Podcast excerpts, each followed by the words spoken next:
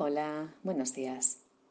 Mi nombre es Luz González Prieto y te ofrezco atención psicológica online a través de videollamada o de llamada telefónica. Puedes contactar conmigo en el WhatsApp del teléfono 698 166 262. Hoy me gustaría que te sentaras con calma a escuchar este podcast, este audio. Vamos a hablar de libros. En abril, el día 23 de abril, celebramos el Día del Libro. Y me gustaría compartir contigo las lecturas que he realizado yo, algunas de las lecturas que he realizado en este mes de abril, relacionadas con temas de bienestar y de psicología por curiosidad, para seguir aprendiendo y para mejorar, tanto a nivel personal como, profesional. Son lecturas muy diferentes, ya lo verás. ¿Empezamos? Biografía del silencio, breve ensayo sobre la meditación de Pablo Dors, un libro de 116 páginas, editado por Ciruela en el año 2019. Nos habla de la experiencia personal del autor con la meditación. Y quiero leerte algunas frases que he subrayado y que destaco. Dice, la pura observación es transformadora. Cita a Simone Bale, que en concreto dice, no hay arma más eficaz que la atención. Estar sin pensar, sin proyectar, sin imaginar, sin aprovechar, sin rendir, un estar en el mundo, un confundirse con él, un ser del mundo. Cualquier estado de ánimo es fugaz. Este libro nos invita a parar, callar, escuchar y mirar. Dice el autor que meditar no es difícil, lo difícil es querer meditar. La meditación sosiega nuestro apego a los pensamientos, vivir plenamente en lo que tenemos entre manos. Lo mejor que se puede hacer cuando se tiene un problema es vivirlo. Nos batimos en duelos que no son los nuestros, naufragamos en mares por los que nunca deberíamos haber navegado, vivimos vidas que no son las nuestras y por eso morimos desconcertados. En su propia experiencia dice que él empezó a meditar para mejorar su vida y ahora medita para vivirla. Meditar es estar conmigo, mientras que cuando no medito no sé en verdad dónde estoy. No se trata fundamentalmente de ser más feliz o mejor, lo que viene por añadidura, sino de ser quien eres. Estás bien con lo que eres. Eso es lo que se debe comprender. Ver que estás bien como estás. Eso es despertar. La dicha no es ausencia de desdicha, sino conciencia de la misma. No sé cómo he llegado a ser tan perseverante en mi práctica diaria de meditación. Al principio me preocupaba mucho cuando por algún motivo dejaba de meditar algunos días. Con el tiempo me di cuenta que siempre volvía al silencio, que había algo en él que me llamaba. En la meditación hay algo que una vez que se ha apoderado de ti es difícil de erradicar. También es difícil saber con precisión de qué se trata. Yo te ofrezco, por si te interesa, un curso de introducción al mindfulness. Durante un mes recibirás un envío semanal por WhatsApp y haré contigo un acompañamiento para ver cómo lo llevas, qué se puede mejorar, qué sensaciones te produce. Se trata de un curso para incorporar el mindfulness a nuestro día a día, para facilitar una mayor conciencia, una mayor atención en el aquí y en el ahora. Cambiamos totalmente de tercio. Un libro del divulgador Pere Estupiñá, que seguramente lo conoceréis por un programa de televisión que se llama El cazador de cerebros. Tiene editado un libro que es S igual a X al cuadrado, la ciencia del sexo. Son 488 páginas, está editado por debate también en el año, en el año 2019. eh, de forma amena y muy divertida, nos habla de numerosos resultados de estudios científicos relacionados con la sexualidad eh, humana. Es un libro que bien se puede leer o completo o ir directamente a algunos apartados que puedan ser de nuestro interés. Os leo algunas cosas que destaca. Deseo no es lo mismo que excitación.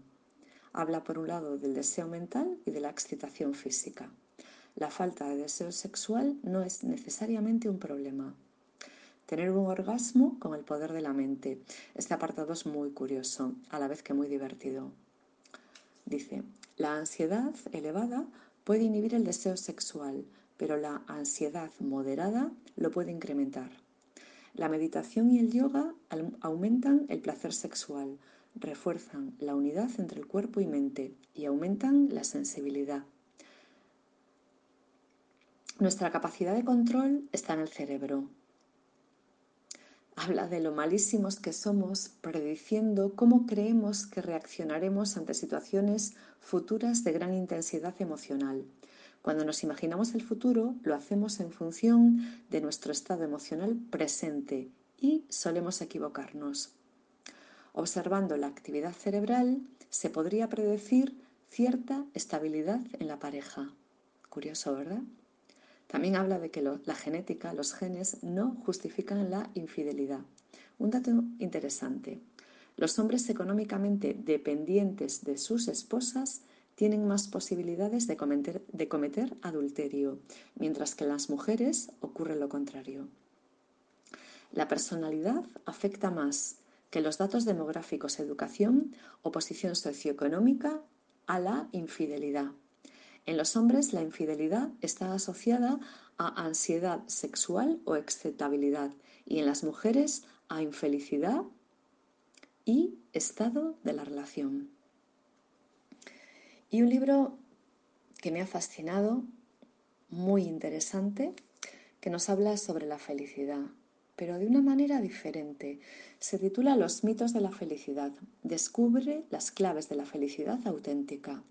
Lo escribe eh, su apellido para mí es impronunciable, Sonia Liu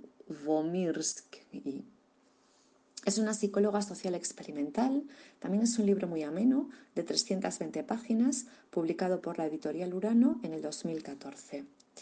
Parte de dos premisas diferentes. ¿Seré feliz cuando? ¿No seré feliz si? Ella dice que sobrevaloramos la duración y la intensidad de la desesperación en la que nos sumirá un acontecimiento negativo, pero lo mismo sucede con la dicha en un acontecimiento positivo. A este libro me gustaría dedicarle tiempo y darle visibilidad y cabida en, una actividad aparte, pero sí que os quiero comentar un poco los apartados que recoge el libro. Habla de diferentes ámbitos importantes en la vida. El primer apartado está relacionado con la pareja. ¿Cómo seré feliz en pareja? No seré feliz si mi relación de pareja fracasa. Seré feliz cuando tenga hijos. No seré feliz si no tengo una pareja. Analiza, en función a numerosos estudios, ideas, creencias, falsas expectativas. Es muy interesante. La segunda parte la dedica a otro tema diferente, el trabajo y el dinero. Seré feliz cuando encuentre el trabajo apropiado, no seré feliz si me arruino, seré feliz cuando sea rico.